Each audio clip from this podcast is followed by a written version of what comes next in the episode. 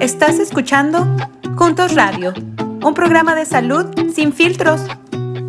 Gracias por seguir con nosotros en este nuevo formato en vivo. No te pierdas nuestros episodios en vivo por nuestro Facebook Juntos KS. Hola, muy buenas tardes a todos los que nos están escuchando desde el podcast, desde nuestra página de Facebook, desde nuestro canal de YouTube. Mi nombre es Mariana Hildred y hoy me encuentro aquí con ustedes como host. Y me da mucho gusto porque hoy tenemos a una invitada súper especial y un tema muy, muy importante para la comunidad. Espero que todos se encuentren muy bien en esta tarde muy bonita de este lado en Kansas City. Ah, y en el estado de Kansas amanecimos con un clima muy, muy bonito.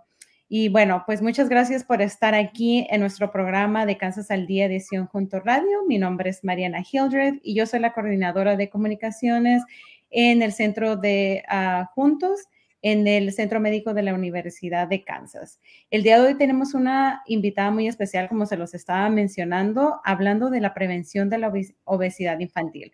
Pero antes de entrar en la materia eh, de prevención de la obesidad infantil, les quiero dar un update súper rápido acerca de cómo vamos en los números eh, de COVID-19 aquí en el estado de Kansas. en la pantalla pueden ver una gráfica donde se muestran los números de eh, porcentajes de las tasas de vacunación en el, en el, estado de Kansas. Estos datos son del 27 de abril del 2022. Vemos en la pantalla que las, las personas con una, dosis, con una o más dosis en la población total de Kansas es un 74.4% de la población que ya está vacunada. Los mayores de 65 años en Kansas es un 95%. Adultos de 18 o más en Kansas tenemos un 87.5% de tasa de vacunación. En los jóvenes de 12 a 17, en Kansas eh, tenemos el 85% y en los niños de 5 a 11 eh, el 79.4%. Eh, vamos em, han subido el porcentaje, entonces esas son muy buenas noticias. Los completamente vacunados eh, pueden ver también en pantalla que la población total de Kansas estamos en un 61.3%, entonces todavía nos queda mucho trabajo que hacer para completar el 100% de la población, para que tengan todas sus vacunas. Eh, también pueden ver que las tasas de vacunación en los niños de 5 a 11 años es la más baja, con un 65%, 65.5% de, de, la tasa de vacunación. Entonces, eh, padres que nos están escuchando, si no han llevado a vacunar a sus hijos ah, contra el COVID-19, vaya y hágalo. Eh, la vacuna es 100% es muy segura y, este, y pues le recomendamos que, le vaya a poner la vacuna a los más chiquitos que son elegibles, que son los de 5 años a 11 años. Ah, no se olviden de, de, ir a vacunarse si no se han puesto sus refuerzos. Si nada más se han puesto una o dos dosis, vayan a ponerse la, eh, la vacuna que sigue o la del refuerzo. También como recordatorio, eh, las personas que tienen eh, un sistema inmunológico débil o, personas eh, de 50 años o más pueden recibir la segunda dosis de refuerzo, que sería la cuarta, o para algunos sería la tercera si se pusieron la de Johnson Johnson. Y pues bueno, ah, regresamos aquí en pantalla. Ahora sí, vamos a entrar en, esta, en este tema del día de hoy, que es la prevención de la obesidad infantil. Y el día de hoy tenemos con nosotros a la doctora Débora Domingo, que es neuropediatra. Y bueno, le voy a pasar los micrófonos a ella para que se presente y nos cuente un poquito más acerca de ella y de su profesión y cómo es que decidió entrar en este en, esta, pues en esta carrera y, algo que es muy, muy importante, ¿no? La pediatría. Bienvenida, doctora Débora. Muchísimas gracias, Mariana. Eh, para mí es un placer estar con ustedes el día de hoy y como ya me presentó eh, Mariana muy amablemente, pues yo soy pediatra, soy neurólogo pediatra. Yo nací en México, pero parte de mi vida viví en Estados Unidos. En realidad tuve un, este, una crianza bilingüe porque mi papá es norteamericano y estudié en inglés hasta que entré a medicina aquí en México. Y este, pues yo desde que estaba en medicina general, eh, me impactaba el manejo con los niños, porque muchos dicen, no, pero es muy complicado manejar un niño y luego tienes que saber si llora por dolor, si llora por hambre, si llora por coraje, si llora por esto, por aquello, pero algo que yo le digo mucho a la gente es que, bueno, un adulto hace y deshace lo que quiere y pues ya tomó sus decisiones, ya vive su vida, pero un niño tiene toda su vida por delante. Entonces, eh, yo de, desde muy pequeña yo tuve muchos problemas de salud, entonces yo me enamoré de la medicina como paciente. Entonces, es muy padre la interacción que yo puedo tener con mis pacientes, niños o adultos, de decirle, ay, mira, te vamos a dar un piquetito y mire, yo aquí también tengo mi, mi raya de piquetitos. Entonces, sé cómo te sientes, yo te voy a apoyar y, y vamos a salir adelante echándonos la mano entre los dos. Entonces, siempre me inspiró mucho eh, los cuidados de la salud de las personas porque creo que es el, el, área donde creo que uno más vulnerable se siente, ¿no? Puede ser una persona brillante, inteligente, independiente, exitoso, pero cuando te enfermas y no se diga cuando el niño tiene fiebre, tos, moco, diarrea, cualquiera de los mencionados, pues es cuando uno ya pierde la paz, y, cuando buscas ayuda y, a mí me interesó siempre pues capacitarme de la mejor manera posible para, para hacer esa, esa herramienta para poder ayudar tanto a los niños como a los adultos, pero ahorita principalmente mi fuerte son, son los niños. Súper, muchísimas gracias, doctora Débora. Este, bueno, y como lo mencionábamos al principio, el tema de hoy es la prevención de la obesidad infantil, un tema muy importante y que afecta a muchos niños latinos y muchos mexicanos, ¿no? En este caso, porque como mencionábamos, la doctora Débora es mexicana, este, mi paisana.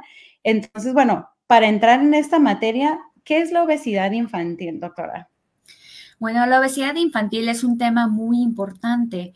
Este, antes de entrar en definiciones, un, dato epidemiológico de suma importancia es que México es el país número uno a nivel mundial de obesidad infantil. Eso es algo que tal vez no todos saben, ¿no? Hay muchos que piensan que no, pues es Estados Unidos por McDonald's, pero no. Número uno en obesidad infantil es México. Ahora, ¿cómo definimos la obesidad infantil? Ahí sí depende. No es lo mismo decir un peso, un IMC, dependiendo de la edad y dependiendo de ciertos factores, es cuando podemos hacer un diagnóstico de obesidad o de sobrepeso en los niños. No es lo mismo uno que el otro y la definición, si nos vamos a términos estrictos, se las voy a decir y ahorita se las voy a explicar. La obesidad, o perdón, el sobrepeso infantil es cuando un niño menor a dos años tiene un peso para la talla mayor a la percentila 85 para obesidad y mayor a la 90 o 95, este, perdón, 85 eh, sobrepeso y 90 es obesidad. Y en niños de dos años para arriba ya utilizamos el índice de masa corporal, aunque también se puede percentilar, pero a partir de los dos años se puede usar el índice de masa corporal, donde alguien con un IMC arriba de su percentila 85 tiene sobrepeso y arriba de la 90 ya es obesidad. ¿Y cómo es que dictaminamos o determinamos estos valores? Pues como ya muchos podrían saber, hay tablas de crecimiento que se crearon por la Organización Mundial de la Salud, que son las tablas de peso para la edad, de talla para la edad, de peso para la talla en niños y niñas. Hay unas de 0 a 2 años, de 2 a 5 años. Y también hay tablas de IMC y te da, cuando decimos percentiles, estamos hablando de un porcentaje. Entonces, ¿cuáles se recomiendan eh, más para la población hispana? Si bien cualquiera de las dos, tanto las de la CDC de Atlanta, que es la the Centers for Disease Control, ellos también crearon tablas, al igual que la OMS. Las más eh, recomendadas para la población hispana son las de la OMS, porque la OMS tomó población mundial y la CDC únicamente tomó población principalmente eh, caucásica o norteamericana.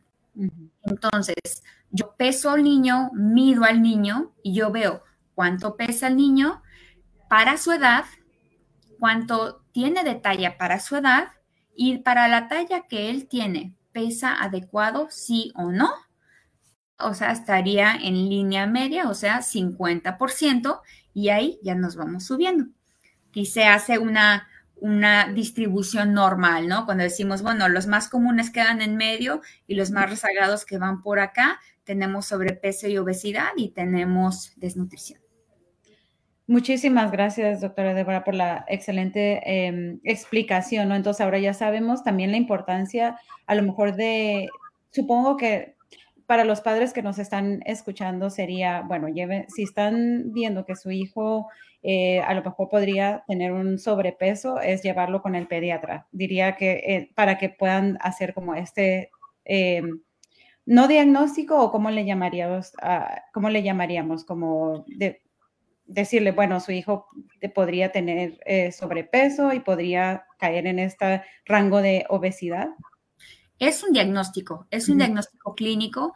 Obviamente el experto en el, la cuestión del peso y el crecimiento y desarrollo de un niño es un pediatra, pero también tu médico familiar, tu médico general debe de tener la capacidad de determinar si un niño está en un peso sano o no, aunque los que somos especialistas en dictaminar esto en un niño, porque también tenemos que tener la capacidad de eh, dictaminar si está anormal, tanto hacia peso bajo como peso alto, uno, si realmente está anormal, porque aquí nos vamos a otro punto si yo peso a un niño que mide cierta talla, yo digo, no, pues su peso para la talla está bien, pero yo veo que su talla para la edad está muy baja, entonces, ok, quiere decir que lo que mide para su edad, algo está mal.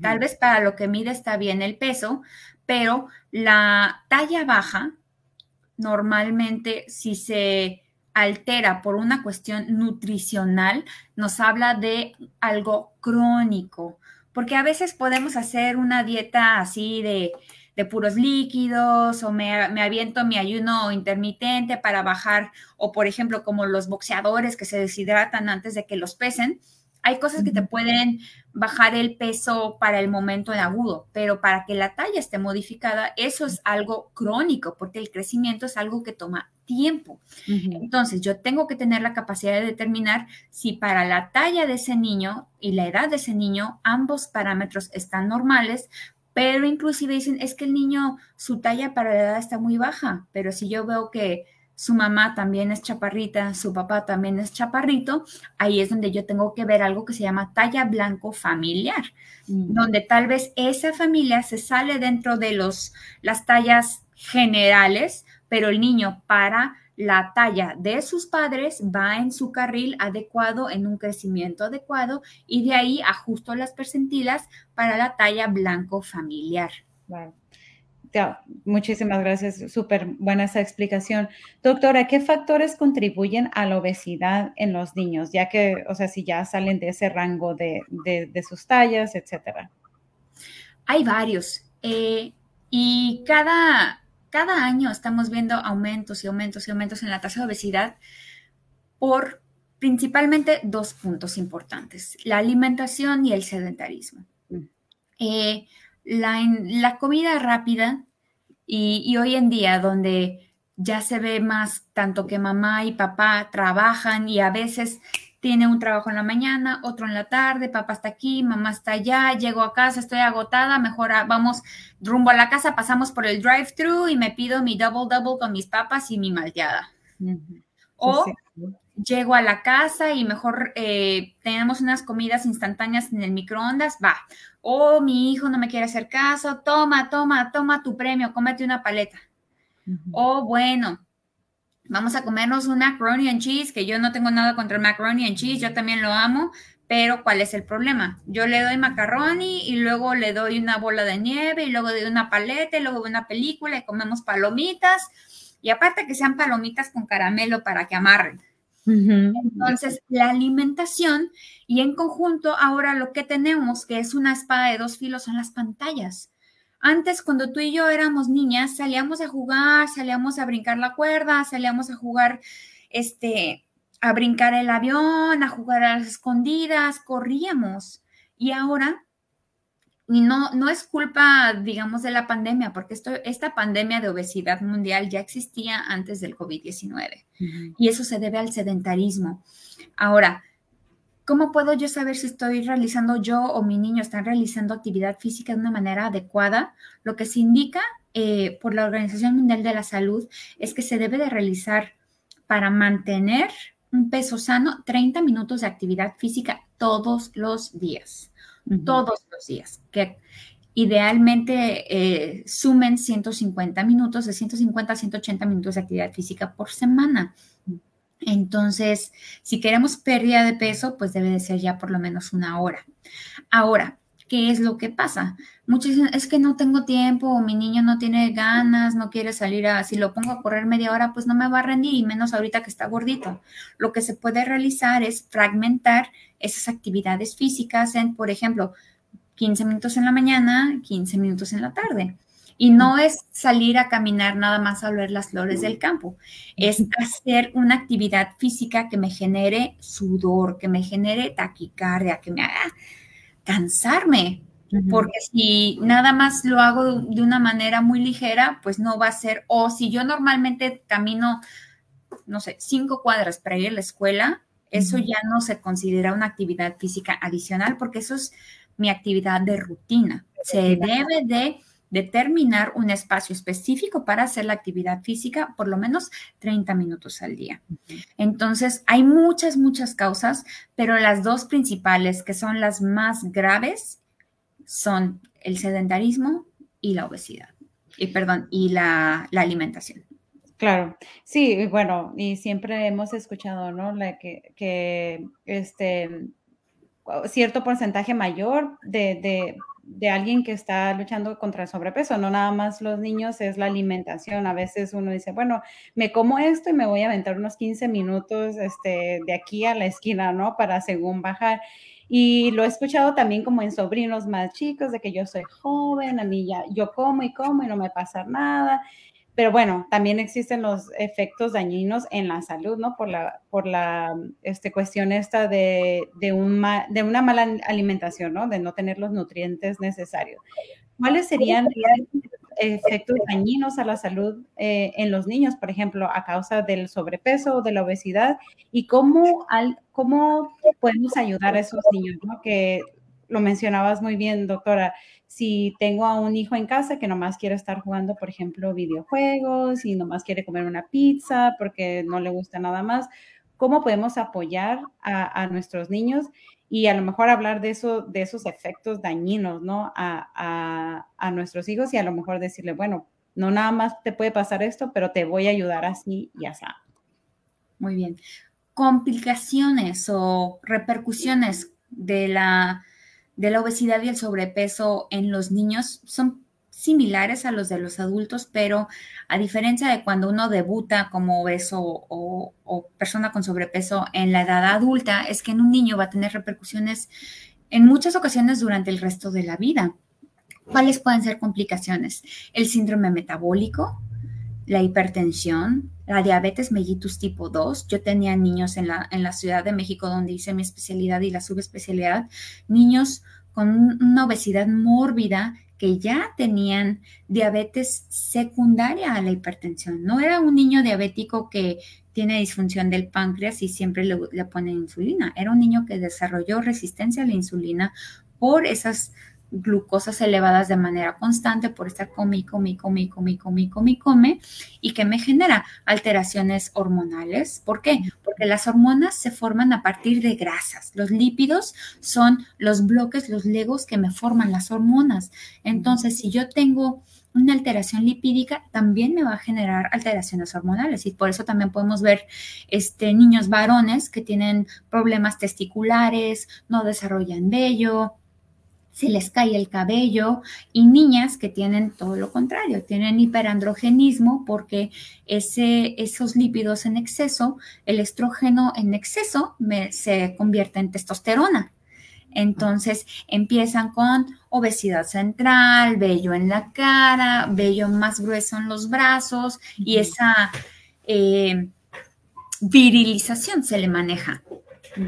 Entonces, desde problemas hormonales, problemas en, colesterol, triglicéridos, síndrome metabólico, síndrome de ovario poliquístico, que a una niña le va a generar problemas en, su ciclo menstrual, que le va a generar problemas también cuando se quiera embarazar, el síndrome metabólico, la hipertensión, la diabetes, problemas también de, de seguridad, de autoestima.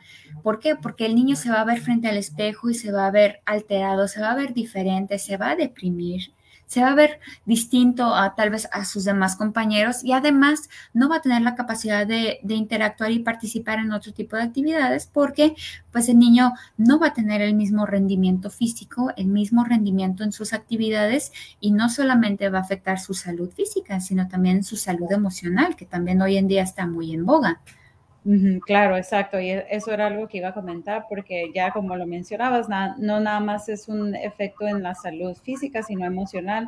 Vemos los casos de bullying, el ciberbullying, ahora que está, digo, no es nada más de la pandemia, sino desde que están las redes sociales, o sea, siempre le hacen bullying al más gordito le ponen sobrenombres, que eso es un tema muy importante que probablemente vamos a tener muy pronto en nuestro programa, es la salud mental en los niños.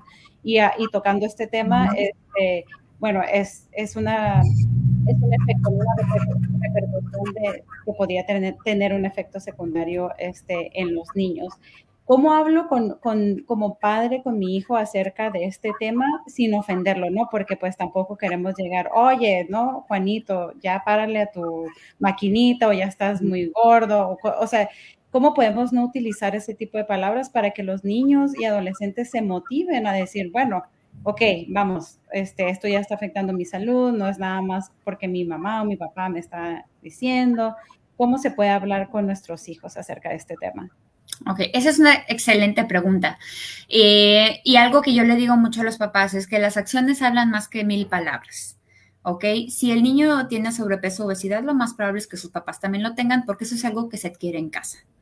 Son, son o sea, la minoría, menos del 1% de los casos de una obesidad por causa genética este, o metabólica por alguna alteración, este, son la excepción. Entonces, eh, los niños aprenden por imitación y los hábitos se agarran en casa, la mayoría de ellos. Entonces, lejos de, que llegues a casa y le digas, hijo, estás muy gordo, ¿qué onda? Ponte a dieta, más bien es enseñarles a comer y nosotros poner el ejemplo, porque no se trata de siempre estar haciendo dieta y dieta y dieta y dieta, más bien es tener una dieta saludable, no satanizar ningún alimento, pero todo debe de estar en proporciones. Eh, recordemos, ¿no? Los carbohidratos aproximadamente deben de ser un 35-45%, 25% de proteínas y 10% de lípidos, ¿no?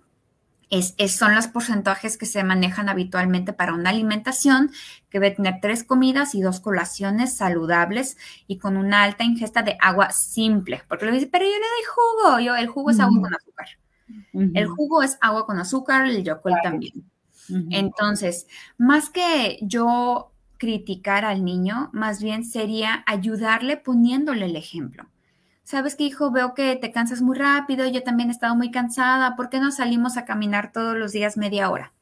¿Sabes qué, hijo? Hemos estado comiendo muchas papitas, ¿sabes qué? Ahora en vez de ponerte unas galletas y un sándwich de, peanut butter and jelly, te voy a poner una fruta, tal vez un poco de granola y, un sándwich de jamón con queso. Y, que sea un, un queso ligero, ¿no?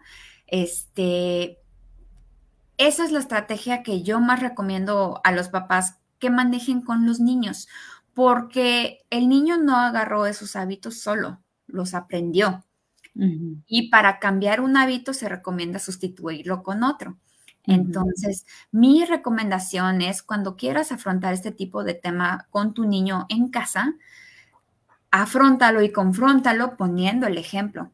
Y así tanto el niño como el resto de la familia va a mejorar tanto en su salud física y obviamente cuando mejoremos nuestra salud física va a mejorar nuestra salud en otros aspectos. Claro, muy buen punto, porque luego a veces decimos, no, es que a este niño le encanta nada más comer chucherías, no quiere comer lo que le doy en casa y pues bueno, al final pues somos los padres, tenemos que hablar con nuestros hijos y con el ejemplo. Yo creo que ese es un súper, súper muy importante mensaje que a veces se nos olvida. Los niños repiten todo lo que ven en casa y la alimentación es una. Y si a nosotros nos gusta comer esto y acá, pues hay que tener mucho cuidado porque si tenemos niños en casa, probablemente a ellos también les va a gustar comer que la pizza, que las palomitas con caramelo, pero si también, como dices, ¿no? A lo mejor... ¿Nos podrías decir un poquito más, doctora? De, eh, mencionabas algo muy importante, como decir, bueno, todo con medida, puedes comer como, por ejemplo, si te gustan mucho las palomitas, pues no es que no las puedas comer, pero a lo mejor reduce ese, eh, la cantidad de tus palomitas y come más verduras. Eh, ¿Cómo podemos, este, cómo podemos ayudar a desarrollar esos hábitos personales, o sea, como padres también para poderle aportar eso a nuestros hijos? Ok, este, yo recomiendo mucho que hagamos que la comida saludable sea algo divertido. Hay que permitir interacción del niño cuando le preparo sus snacks, por ejemplo, en lugar de servirle unas sabritas con salsa valentina, pues ¿por qué no servirle pepinos y jícama con limoncito y tajín? Hasta me hizo salive. Este, son, son snacks muy saludables y también son ricos para el niño. Eh, darles alimentos que sean de, muchos colores, es, yo siempre les digo, entre más colorido sea el alimento, va a ser más nutritivo, va a tener más minerales, vitaminas, nutrientes, ácido fólico, hierro, conforme más pigmentado esté. Y lo ideal es, por ejemplo, las verduras, no cocinarlas al vapor o darlas crudas en algunos casos.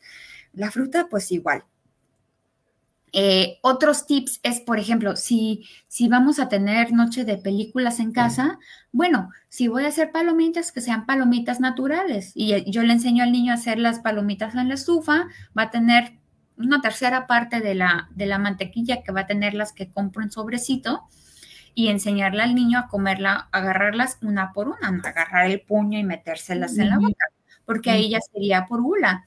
También darles tips al niño, o sea, dice, cuando, ay, es que tengo, tienes hambre o tienes estrés, estás ansioso, estás inquieto o tienes sed, tómate un vaso de agua y si sigues con hambre me avisas y le das una colación saludable. Y que el niño aprenda a comer a sus horas y cuando tiene hambre. Porque muchas veces hay, hay personas que comen por ansiedad, tanto niños como adultos. Híjole, estoy bien estresada con unos taquitos, se me quita.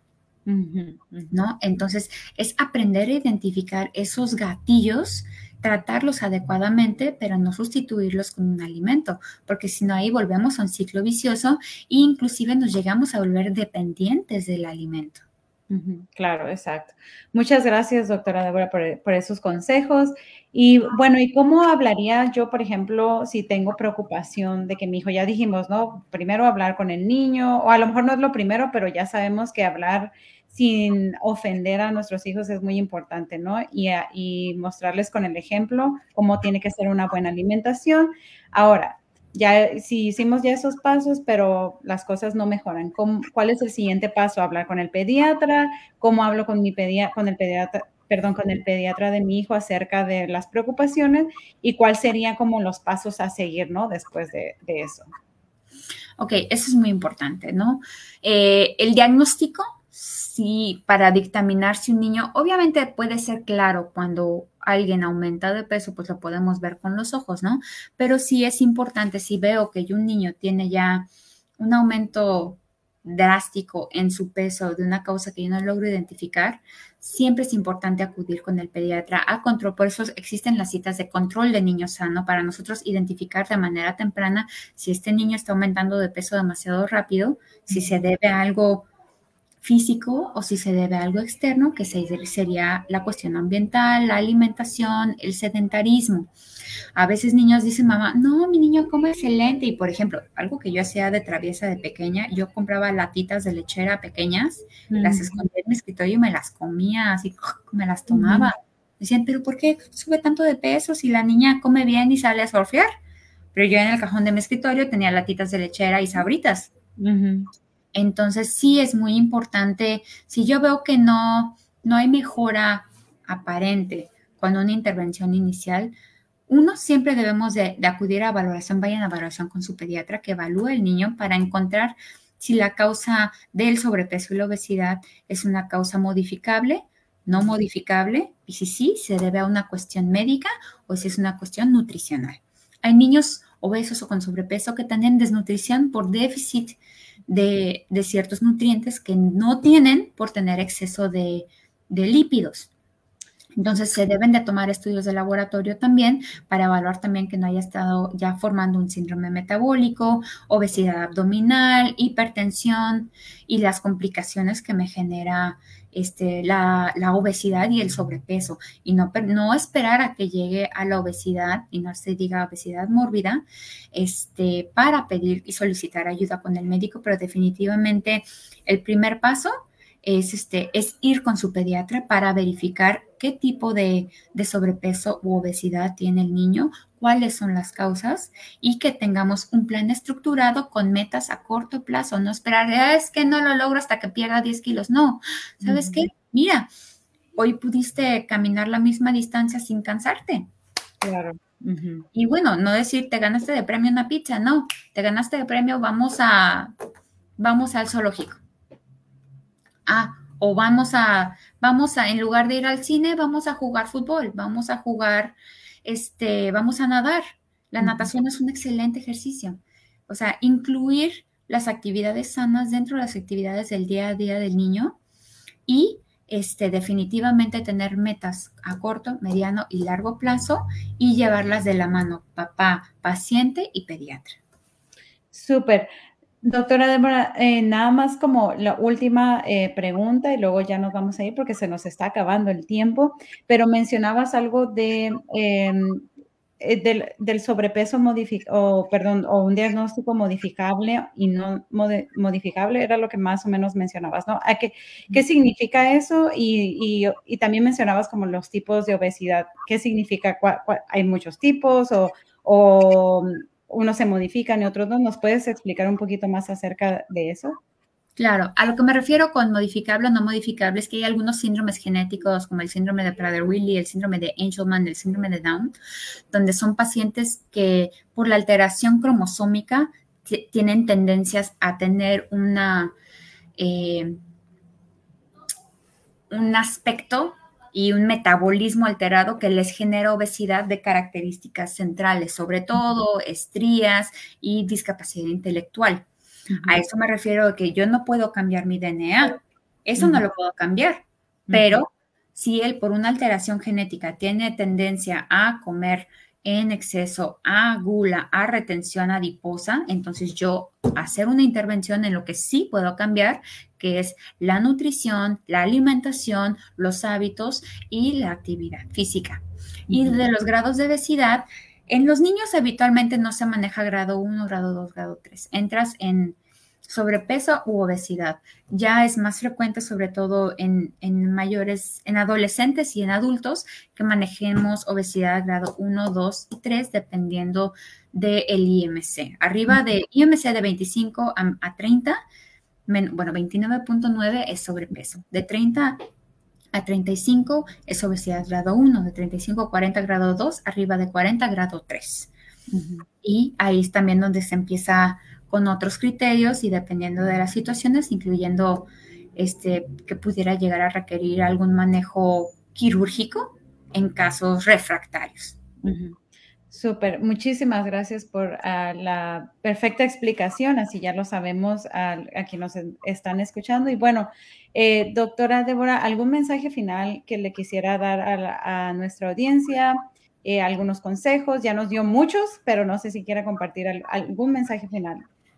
Ok, pues recordando y haciendo hincapié, yo creo que el, mensaje que me gustaría que se quedaran este, los papás y, no papás, la población que nos esté acompañando, es que eh, el mayor ejemplo es en casa, ¿no? Más que lo que alguien diga, la humillación no sirve, decir eres un gordo feo, eso no va a servir de nada. Más bien poner el ejemplo y enseñar con acciones que se puede llevar un estilo de vida saludable con una alimentación balanceada, no satanizar alimentos, pero tampoco decirle a que una buena alimentación es estar a dieta.